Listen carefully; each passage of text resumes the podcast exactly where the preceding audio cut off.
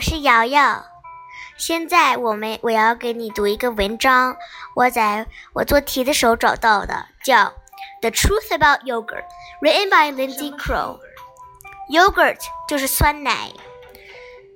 Many people pack yogurt in their lunchbox because they think it is healthy. It is filled with protein and calcium. However, it can also contain a large amount of added sugar, which is something you need to limit in your daily diet. Yogurt contains natural sugar, which is healthy when eaten in moderation, as well as artificial sugar. A fruit, a fruit flavored yogurt can have 32 grams of sugar per serving. The nutrition labels don't reveal if the natural sugar or, or, or artificial sugar.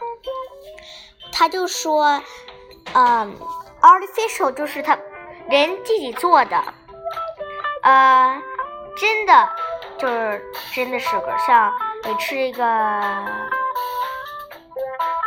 pear，甜就是那个 natural sugar。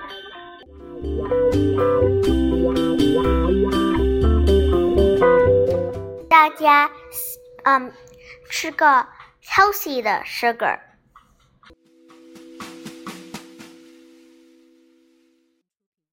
see you next time.